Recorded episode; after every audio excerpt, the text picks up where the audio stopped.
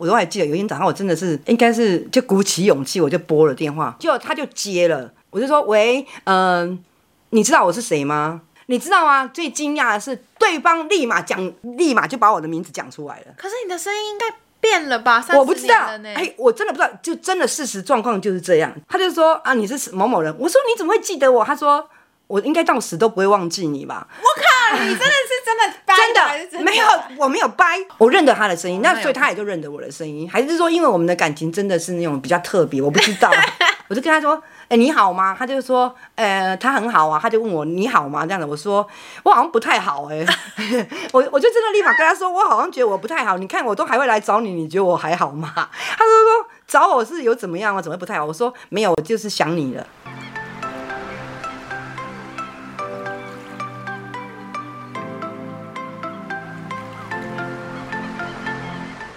嗨，大家，我们是去我妈的上一代，我是星星呀，我是新妈，好久不见。我们现在已经快要变成一个月更一集了，现在是周月更，月周吼，月月更。其实我们上线这一集的时候，可能已经算是微微的退流行了，退流行。不过大家应该还是很记得，就是演艺圈发生了一个非常非常大的消息，就是大 S 突然惊爆再婚，然后是跟他的。诶，他们算是初恋吗？不算初恋，其实算是很年轻的时候，二十年前的青春的恋爱。什么？二十年前的电话号码没有改变，改变，所以他们就重新联系上，然后决定要再婚，而且是没有重新见面的情况下，然后就再婚。再婚了。然后一听到这个新闻的时候，我就想说，哎。他不是跟我妈有点像一样干一样的事情的感觉吗？对对对，我妈是八卦消息最灵通。我记得那天我连新闻都还没看到，我妈已经马上在我们的家族群组说大 S 再婚了。这样，我后来见面的时候就跟我妈说。啊，你自己不就是有做过类似的事情？对啊，对啊，对啊。哎，好像我们也可以聊一下，说你是怎么样跟你的，你甚至不是只是年少恋爱，你是初恋情人哦。对，我是初恋情人哦。十几岁的时候，十六岁的，十六岁的时候，五专一年级的时候的初恋男友，然后他们曾经重新复合。然后如果有听一直以来都有听我们节目的人，一定不陌生，就是曾经在。新妈在讲她自己人生故事的那两集，有一这个篇幅都在讲说她那时候有个十六岁的初恋男友，然后他们很幸福啊，然后怎么样怎么样。然后后来因为经济的因素，对，因为一些经济的关系，所以他们就分手了。对对对对。然后如果大家还没有听过那两集的话，非常精彩，就我会把那个那两集的连接放在下面的节目资讯栏，你们可以去听。那个是我们收听率应该有个前五名的基数。对对对对对。我们当时没有提到说哦。你后来其实是有在跟那个初恋情人重新联系上，然后怎么样又开始了第二段的的缘分？对对对对。然后我们今天就想说，哎，那趁着这个新闻，我们也来看看聊一聊好了。对，用新妈的角度，因为你现在是五十几，重新遇到他的时候是几岁啊？大概五十岁的时候，嗯、是什么样的心情？在这个年纪，然后又遇到你年，我我不知道你还记不记得，就是那一年你来念大学，你搬来台中住嘛？嗯、然后那一年的暑假，我非常的无聊。嗯，我不知道你还记不记得？不记得，你已经不记得了。然后我我勾起你一点记忆，我很无聊，然后我突然间就不知道是看了哪部电影或者是戏剧，我忘记了，因为我我是一个会追剧的人嘛，就有那个男女主角里面就是有有就是在。初恋情人再重逢的那个剧情，嗯、我突然间就跟我女儿提，就我就跟你提说，啊，我也好想再看看，就再看到我的初恋情人到底变成什么样子，这样子，我很想要前。再续前缘的那种感觉。你有那时候有那时候我有跟你讲，没有没有，我姐说我想要看看看看看他长什么样子，然后大家的感觉是什么。然后我我问你的时候啊，我说可是我我不知道他们家电话好像已经换了。然后那时候我们交往的时候根本就没有行动电话，然后我根本就不知道去哪里找他。所以你没有他的联络？对，完全没有。我的女儿就我不知道你还记得，她很天才，告诉我有脸书。你的、你的、你的初恋情人叫什么名字？然后我就告诉你了我的初恋情人的名字。然后因为我的初恋情人他姓一个姓非常的特别，所以我的女儿就真的就打上去了。可是就有很多这个姓的人，然后。他你就再问我他住哪里？我说他住嘉义，你又帮我过滤了。真的是我找的吗？对，真的就是你找的。我以为在瞎讲。没有，是真的，是真的，因为我根本就不知道脸书。我完全不记得这件事情。你忘记？我完全忘了，我不知道是我刚刚，你知道我的那个大纲里面还写说你们一开始是怎么联系？就你啊！我完全不记得是我哎。你就说。找人还不简单？什么名字？然后我就给你名字，然后你就说住哪里？我就说住嘉义，然后你就开始找。他，他说没有这个名字哎，可是有有这个名字的人这样子，然后我就看了一个，我就我我就说你给我看，结果你就划给我看，你知道，就上面就有很多跟他同姓，因为他的姓很特别，主要是因为他姓真的很特别，他的姓很特别，而且他就住在阿里山上。他，你就直接说他是原住民。他他就是一个原住民，然后他就住在阿里山上啊，所以所以我们就找到跟他同姓的人，然后也是住在阿里山上的。我就听看到一个名字非常的特别，我就跟他说可以留言给这个人吗？你就说可以啊，就你就帮我留言了，你就用我的账号就跟他留言了，留说呃我想要找我的那个初恋情人，请问他认不认识这个人？结果那个人就回就回我们了，就是说认识，但是。并不清楚他的手机号码，但是知道他在某某公司营造公他嘉义的营一个一家营造公司上班这样子。那个人是他的谁啊？那个人就是他的表哥哦。嘿，那个人就是他，那个人就是他，不是同学，他好像他的堂哥的样子啊。堂哥，堂哥，我知道这个公他的各个公司的电话的时候啊，我就我就很忐忑不安，可是我还是拨了那个。所以后来应该这之后我就没有参与。对，你就没有参与了，就自己在找时间。对，我就找了一个时间，然后就。就拿这个电话，就打到他们公司去，说我要找某某人这样子。哦，然后他就说，按、啊、公司就问我是哪里找，我就跟他说我是他的同学，因为我们办一个同学会。那因为没有他的联络方式，只可以给我的他的行动电话嘛？结果他们公司也也非常好，也没什么太大的质疑，就给我我他的行动电话。非常好吗？这样好像有点不好哎、欸。我不知道哎、欸，随便就给人家公啊公司啊公司就给我那个电话这样子。然后，然后我有他的电话之后，我还有我都还记得哦，就是我大概有三天一直握着那个电话，然后。不知道要不要打？为什么你的心、你的那个忐忑不安的心情是怎么样？哎，第一个可能人家现在一定是，我认为他是已婚状态嘛，哦、对。然后第二个打电话去，他会不会说？哎，阿里起像，然后跟跟把你，你知道吗？可能人家早就遗忘你了，或者是什么之类的这样子，然后你就会很忐忑不安，然后然后纵使你跟他讲上电话了，你又你又一开始要跟他讲什么？哎，对不起，我想跟你见面这样子吗？所以你们中间三十年是完全没有联络？没有没有没有都没有联络，一点点都没有，就是从有什么共同朋友这样探哦，没有没有都没有都没有。哇，那然后结果我真的有一天早上，我我都还记得有一天早上，我真的是应该是就鼓起勇气，我就拨了电话。你太无聊了，对，不是我太无聊了，无聊，就我。就拨了电话给他，你知道，就他就接了。我就说：“喂，嗯、呃，你知道我是谁吗？”哦，你第一句，哎，我第一句真的就问他说：“你还不直接自我介绍？”没有，没有。我说：“喂，你知道我是谁吗？你知道吗？”最惊讶的是，对方立马讲，立马就把我的名字讲出来了。可是你的声音应该变了吧？我不知道，哎，我真的不知道，就真的事实状况就是这样，就是我没有撒谎，哦、因为他会听我们的 podcast，他就说：“啊，你是某某人。”我说：“你怎么会记得我？”他说。我应该到死都不会忘记你吧？我靠，你真的是真的掰真的，真的没有，我没有掰。我就说，他的声音有变吗？他的声音真的没有变。哇，所以你也所以可见我的声音是不是也没有变？我认得他的声音，那所以他也就认得我的声音，还是说因为我们的感情真的是那种比较特别？我不知道。我我不知道，就是可能这样，结果他就他真的就马上记起我是谁，我就跟他说，哎、欸，你好吗？他就说，呃，他很好啊，他就问我你好吗？这样子，我说我好像不太好哎、欸，我我就真的立马跟他说，我好像觉得我不太好，你看我都还会来找你，你觉得我还好吗？他就说找我是有怎么样啊？怎么会不太好？我说没有，我就是想你了。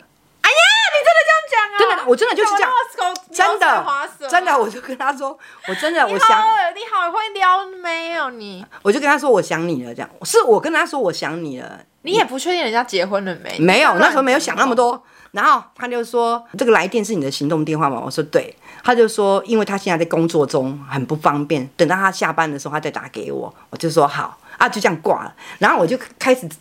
像像小孩子一样，就好开心啊，就好像有点有点想拍手，然后也很想大叫，你知道吗？就说哇，我们又联系上了耶，这样很戏剧是不是？对，就觉得很开心，然后他他立马就可以认出来你的声音，然后你就会觉得有啊，原来好的幻想，对对对对，开始美好的幻想通通来哦，他。他都没有忘记我，原来这三十年来他都没有忘记我，嗯，他可见他还是应该很喜欢我之类。而且应该他在你的回忆里，爱情的回忆里面，是不是最美好的一段？对啊，我我曾经讲过嘛，你之前有说，啊、你之前是有在节目中很真心的觉得说，这一段恋爱是你觉得最纯粹，然后也是最开心的一段恋爱，对对对对，嘿，最、嗯、最干净的，我觉得最干最干净的。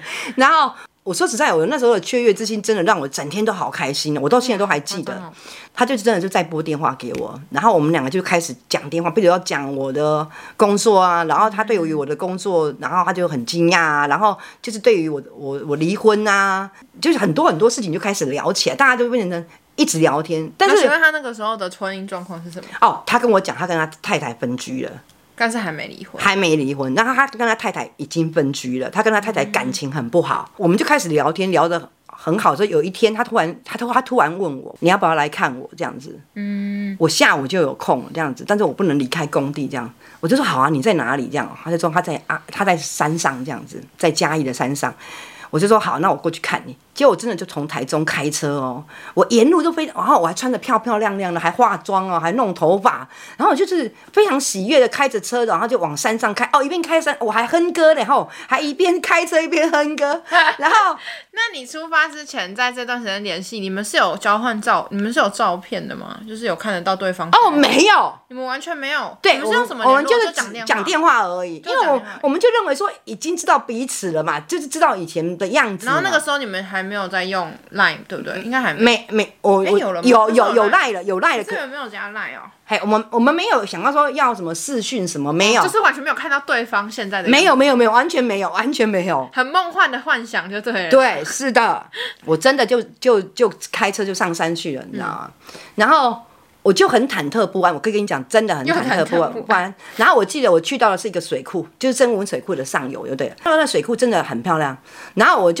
站在那个水库前面等他，你知道吗？那个水库真的很漂亮。什么电影画面？真的，真的，真的，真的。突然间哦，你知道吗？就一台有点破的货车，你知道吗？我我我我现在可不可以先稍微解释一下？我跟你讲说，我现在来描述这个无关于，其实大家我只是用我的观点来讲叙述这件事情，但是其实好与不是在讲这件事情或者什么好与不好，什么意思啊？他现在是在描述说他自己个人的故事，但不代表说，因为接下来可能会有一个大转折，然后不代表说他觉得每一个不管是大 S 还是其他，就是在跟年轻时期的情人再婚的人，也会是一样的情况，就是每个人情况不同。对对对，纯粹只是只是我只是聊我的故事这样子，嗯嗯嗯，然后突然就有有一台很破的车，那种货车，你知道就开过来了，然后就下来了一个人这样子，然后那个人呢就是。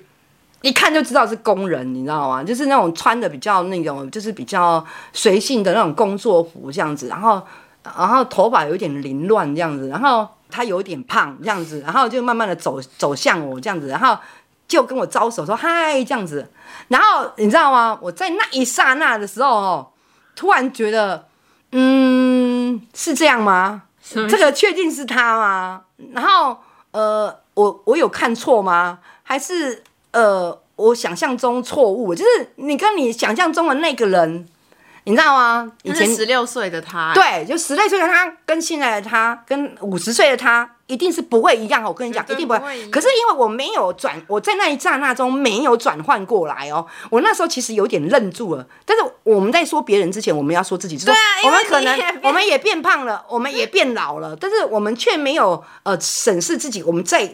我们只是因为只是看到那个样子，你就惊觉说，这个不是我跟我带我到山上去，然后在山上奔跑的那一个少年了，你知道吗？不是的，他不是的，他是一个就是步入中年的大叔的大叔这样子。然后我就有一点呃这样子，就是其实有点惊讶，但是。我还是很开心，因为你也很开心。有有有，我还是很开心。有没有没有没有，我虽然很失望，但是我还是很开心。虽然很失望，但还是很开心。好矛盾。所以我还是很还还是很开心，在见到对方了哈。我们就开始就开始聊啊，这样子。可是你好想，我好想要听他的视角，搞不好他的心里也想说。哎、欸，你怎么变成这样子？这么老？对啊，因为我看过你的新照片，你也是对对对对对对对对对。然后你怎么会变成这个？也许在他心目中也是这样子。我们说真的，我只是说用我的角度来看这样子。但是哈，你真的哈，人要有感情还是有感情。然后我们开始聊起来之后，你就开始慢慢的忘却了哦，他他变胖了，嗯，他变老了，他穿着穿着不 OK，或者是他一头乱发之类，你开始从他的那个谈吐当当中，你开始拾回，你们开始讲以前的回忆了，你知道吗？开始拾回以前年轻的回忆，然后聊得非常的开心，然后一起吃饭，然后一起过夜。可是我好奇的是，过了三十年，聊天的口吻跟那种状态应该也变了。我先跟你讲，一开始没有，一开始你就会你就会恢复到你像你十六岁那个时候的样子，你就会说，哎、欸，你还记得那同学怎么样？啊，你还记得那个操场怎样怎样怎样？还、哦、你就会。才是开一开始是有一点点不像是现在的你，你们两个都用一个比较回到从前的我来跟对方相处。对对对，我觉得也是，我们聊的话题也是都是在那个学，就是我们同一个学，我们以前是同一个学校嘛，我们也是聊学校的话题。夜深人静的时候，他已经睡了嘛，所以你们第一天就直接过夜了。对对对对，但是没有干嘛，都五十岁，对五十几岁也没什么贞操观念，也没什么贞操观念，也老了。我还记得那一天晚上，他开始打呼了。五十岁的男生打呼是正常的哈，嗯、但是我记得他以前不会打呼哎、欸，你知道吗？他十六岁啦，对他十六岁，他那时候跟我睡在一起的时候，他不会打呼哎、欸，他现在怎么会打呼呢？他他怎么会打呼呢？你知道吗？你就会发觉说，哦，我们现在不是在那个那个那个年轻的时状况这样子，然后我们第一次见面，然后就吃完早餐，我们就就真的就这样结束这样子，嗯、啊，结束回来之后。回来的时候还是没有那个太大的想法，但是就是大家陆陆续续都还是有有在一起聊天啊，干什么干什么，就是我们的还是会见面，对对对，还是有见面啊，然后吃饭聊天然后开开始了，可是哦，算约会吗？对啊，算约会啦，就是我们两个还有一起去澎湖玩啊，那时候还我们两个还有出去，算是一起玩吧，我不知道这样子算，在我们老。年纪的人的的眼里是应该就算有点像交往了吧？没有交往，就大家在一起玩，什么交往？在一起玩级怪的啦。然后我们我们两个就在我们眼里，我们就在一我们就一起出去玩，但我们就一直还。那你知道当时在我们的大家的眼里，你们就是在交往吗？应该是吧？你们是这样觉得？我们大家都是这样觉得。哦，好吧，你们这样觉得就这样子算是啊。然后我们就一起出去玩嘛，哈。然后开始大家的那个差异就出现了，嘿。第一个，你们慢慢不会再聊小时候的事情。哎、欸，我们慢慢的小时候的事情已经聊完了，我们开始慢慢的进入我们自己彼此生活中的一些琐碎的事情。譬如说，我们说吃东西好了，嗯，我是一个，我觉得这个东西好吃，我不是太在乎价钱，就是说不是那么的在乎价钱的人，但是他是一个在乎价钱的人，你知道吗？他是一个不太会吃餐厅的人，他都会吃摊子、路边摊或者是什么。我觉得直接讲大大。大一点就是你们两个的收入状况不一样。我们的收入状况，他也没有太差，就是我们的收入状况不一样。因为你的工作比较特殊嘛。对对对，然后我们的金钱观也金钱观就开始差异就出现，就是可能我花钱比较大方，然后他他可能就很节省，他就很省，所以我们的差异就出现了。再过来就是。我跟我前夫一直都关系算是，我有跟你讲，就是其实我们是平常就是还算很好，哪有到很好，就是还还算好啦。但是他他是跟他的前妻是不来往的，所以他就不能理解为什么我要跟我的前夫或者是我的前婆婆都还是保持很好的关系。我觉得这个也是我们争执的的的。他他是嫉妒哦，我不知道他是嫉妒还是怎样，他会为了这个，然后他还会觉得。譬如说，他会觉得我对小孩子的态度，他会纠正我对小孩子的态度啊，或者教育小孩的方式，对对，教育小孩子的方式不一样，这样子，然后就慢慢的发觉大家的差异，哎，出来了哦。尤其是他不修边幅这件事情，是我比较不能够，就是就是就是因为因因为你们知道我的工作嘛，那酒店那个大部分大家都穿的西装笔挺，或者知道大家都很很好看的来我们公司嘛，不太会有人说邋邋遢遢就是跑来我们公司，所以。他的那个邋邋遢遢，让我觉得哦会很受不了，然后你就很想买衣服给他的，对，开始就你开始就真的会有点嫌弃他的他的穿着跟他的那些一些有的没有的东西，那我就觉得说，哎、欸、不行，我觉得哦我不应该这样看他，因为他就是一个非常实在的人，你知道吗？我不应该要怎样怎样怎样，可是我没有办法，我真的没有办法，我就是一个都市女生，很多很小的事情都会让你。开始毛起来，因为处女座会这样，就是他会就是我们吃东西的时候，其实他就是会把。我妈有个怪癖，啊我妈有怪癖，她她不管跟其实她不管跟谁都是，总之就是我妈很常会吃不完东西，她基本上从来没有一个餐是吃完过，很少。如果她吃完，就代表那家真的很好吃，不然她基本上不会吃完。然后顶多可能我们家人就真的很亲密的家人去帮她吃，她不会觉得。太怎么样，他就觉得啊、嗯哦，那就一起一起分，因为他知道我们不喜欢很浪费。可是他真的很不能接受，他交男朋友跟跟人家约会的时候，他最大的禁忌就是他不能接受男生去把他碗里面的东西对吃我吃剩下的东西，会让我很受不了。我不喜欢这个动作，但是但是他每一次就是会把我吃不完的东西拿去把它吃完，每一次嘛，对，几乎好、嗯、都都是每一次这样，而且他吃东西就是会，可能就狼吞虎咽呐，比较狼吞虎咽咽，然后你就会。眼睁睁的看着他，你就是会不知道该怎么样形容自己现在的心里面的的那种感觉。他一点对你都没有吸引力，是不是？因那时候是啊，嗯、就是那那那个时候就会觉得说啊，那啊那这样子怎么怎么会是这样子？越来越多东西就是跟我想象中的不一样了，然后你就发觉说。啊，他就是一个在山上的男生，而我就是一个在都市的女生。而且你是在酒店工作，而且我就是在酒店工作的妈妈桑。然后可能我很多东西是用金钱来衡量的，嗯、而且说实在话，说我们的差距真的太大。而且我我我我喜欢吃餐厅，我喜欢喝下午茶。你很重视物质生活。对，那当然人家不是，人家人家是喜欢什么种花种对，种花种草、种茶叶啊，大自然啊，奔跑啊，差异真的就很大。嗯，很大的时候我就。开口说，我们真的不适合再继续做朋友啊！哦，好像也蛮久的，我有有有有有一两年有吧？对啊，有一两年嘛，有有一两年。而且一度你还差一点点要去跟他一起住，你记得吗？对啊，对啊，对对，就是有在考虑啊。感情比较好的时候。对对对，你就是时间久了，慢慢的差异就出现了，然后就越差越多，越差，然后大家开始讲话就有一点点争吵了，你知道，可能就是没有那么的客气了，然后也因为他没有。离婚，因为他是分居状况嘛，他没有离婚，然后我就刚好就借这个没有理由就就跟他分手了这样子。你说你因为这样的原因你要跟他分手？对对对，我就故意找出这个理，其实真的不是，因为我不想要让大家很很有台的。对，我就故意说啊，你就还没有离婚啊，那我们就先先冷静一阵子啊，这之类的话这样子。嗯那我就会开始慢慢梳理这个人，我是这样子，我就会慢慢梳理，也不会说坐下来什么我要跟你分手，也没有这种，就是慢慢的梳理这个人。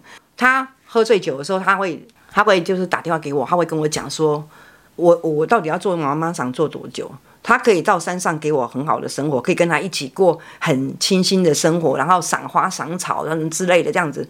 然后我我听完之后，我其实我是我是感动的，但是我知道我是做不到的，嗯、所以真的很抱歉，我应该是不太适合你这样子。然后我记得我讲那句话的时候，其实我。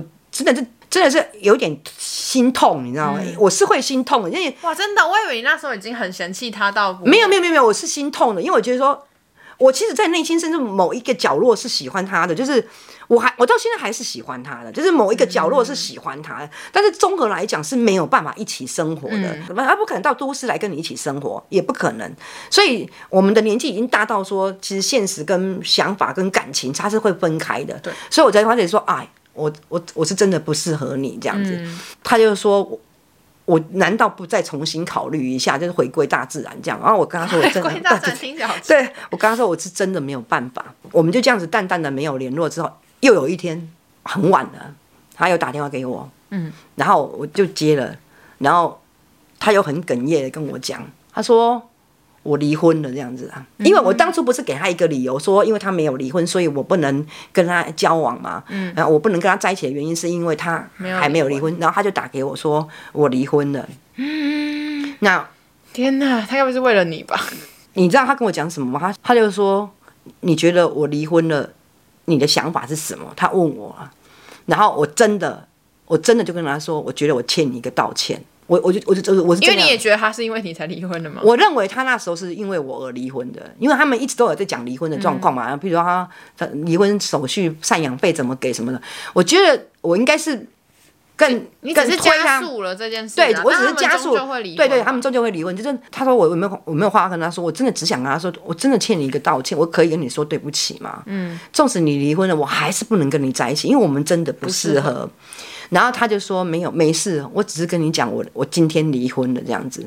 然后我们挂了之后，我其实我就觉得啊，其实其实我我是有有内疚的，就是说怎么会怎么会一个。很好的那个就是初恋的见面这样，然后搞到后来就是大家没有再在一起之后，还搞到他离婚了这样。其实我是有深深检讨的，你知道就是有检讨自己。但其实他终究会离婚啊。如果你说他本来就有在讨论什么赡养费那些的话，其实，在旁人看也真的会觉得你们不适合。我觉得真的吗？那观众会觉得说，为什么不要就是试试看什么？可是因为真的就是我自己也会觉得你们。不适合，就是尤其是我觉得如果二十几岁还可以尝试磨合，然后一起生活看看。嗯、可是你们都已经五十岁了，然后你们已经有很多就是历练过来，然后加上你们有自己的小孩、自己的什么家庭等等，嗯、就我觉得那些都。已经没有办法像二十几岁的人可以说哦，没关系，我们一起来磨合。我觉得那已经没办法了。我们大家淡淡淡淡的就没再联络了，没联络，但是偶尔还是会，呃，没有联络，大概差不多两三年，三三三四年了吧。突然在两年多前的时候，他他突然就。又打给我了啊！打给我的时候，我我很我就我就我就说，哎、有什么事吗？是不是要到台中来啊？我我请你吃饭这样子。其实我们还是我一直跟你讲，我的我的逻辑是这样，就是我纵使跟这个男生分手之后，我还可以跟对方做朋友。我的个性是这样啊。那我就说，哎、你是不是要到台中来？他就说不是，他跟我讲，他交了一个女朋友，他要感谢我，因为感谢我让他离了婚，然后感谢我没有跟他在一起，然后他才有办法。认识这个新的女朋友，那他就有传他这个女朋友的照片给我看，年轻漂亮，又窝心又温柔。他就跟我讲说，他真的，他说他一开始之前的时候，他对我其实是有怨恨的。他认为说是因为我害了他离婚，但是他说他现在现在他这个幸福的样子，他反而是感谢我让他离成了那个婚，然后也没有跟他在一起，然后遇到一个，哎，又遇到一个更是对他们同村子的，然后跟他们他可以生活对生活很像，而且跟他一起就是早上就是看茶看什么的，就是他是跟他的生活步调是一样的，而且没有什么无所求的那种女生，然后一直跟在他身边，就没有什么物质。对对对对对对对，钱没有很对，说他现在过得，大家不要误会啊，他现在过得非常的幸福，非常非常的幸福。所以他他跟我讲他现在过得很幸福的时候，其实我是，我就我就很感谢上天，说他可以过好日子，对我来讲就是一种，就是我我我的愧疚感就比较不会那么多了。我觉得是这样。我是刚好听到哎哎大 S 这个这个，他突然间。就结婚了，然后他们二十年没有换手机这件事情这样子，然后我就突然想到，哎，我我有亲亲身经历，所以我才跟跟星星讲说，那我们来聊一下好了。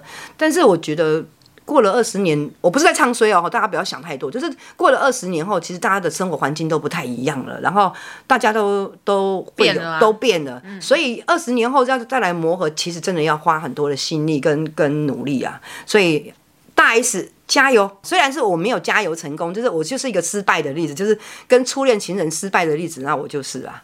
哎我觉得要成功本来就很不容易，嗯、因为真的大家都变太多了。嗯、我觉得那个。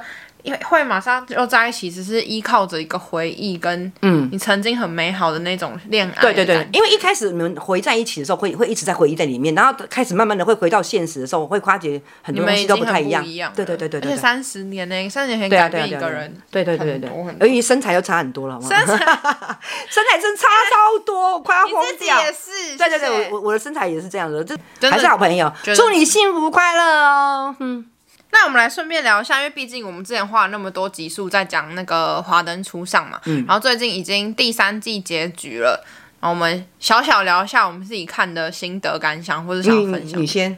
可是我觉得我好像比较偏负评哎。好，负评的先讲啊。但是因为现在现在的情况就是正反两成两极的评价嘛，嗯，一是我觉得不必要的画面实在是太多了。就是第三季的回忆画面很多，我想说，到底为什么要花那么多篇幅一直在播？已经播过很多次的画面，它支线又这么多，然后你每个支线也没有够篇幅去解释说这个支线发生的一些细节，或是没有收的很好，就是都有点仓促仓促，然后就结束了这个支线。呃，放一些我自己没有觉得那么有必要，比如说，我觉得虽然我我是真的觉得吴康仁演的很好，可是我觉得吴康仁那边。这一这一条就是 Sugar 的支线是拿掉也完全没有什么感差别的，然后加上就是结局，很多人就在骂说。结局的凶手很在大家的意料之内，对，他就意料就这样，所以觉得很无聊嘛。第第二季就知道了，不是吗？对，因为大家都说真正的好看的悬疑片应该是你要在情理之内，但是在意料之外的凶手才是最厉害。情理之内、意料之外的凶手。就是你你发现这个凶手，你不会觉得说太扯了，不可能，你会觉得哦，仔细一想也是有可能的，但是超乎你的意料，这是最棒的凶手。可是他是却他却。用了一个，基本上我们只要看到第二集最后，第二季最后一集，我们就可以结束这一这一集。对对对对对对，对。我们基本上就已经知道就是谁是凶手了。谁是凶手？大家都是期待着第三季是不是会有一个反转或是什么不一样的东西，然后然后结果哦原来不是我们想象的人，然后才会觉得惊喜。可实际上并没有嘛。第三季就马上就跟你讲说，其实凶手就是谁了。这样比较正面评价的一方就是认为说他们的。意思是说，《华灯初上》本来就不是悬疑片，它重点不是悬疑片，它的重点是在人心的情感。哦，人心的情感。它本来就不需要，就是一定要在这个凶手在这个推理里面，哦、呃，一定要怎么样很很神奇啊，然后很厉害的一个转折。它重点是在讲述这些人的，就是彼此之间的情感啊，什么内心的转折之类的。嗯但我我我自己是比较不能接受这个说法啦。就我看完第三季的时候，嗯、我还是会觉得说，我天哪，好像可以直接打在第二季结束，我我就 就好了。就是第三季觉得多余的这样子。对，我会觉得很很多可以吐槽的地方啊。哎、欸，你二十几岁跟我五十几岁的人看的那个第三季的感觉怎么？完全我们想要的怎么都，我们想要聊的怎么不太一样？完全是看这个。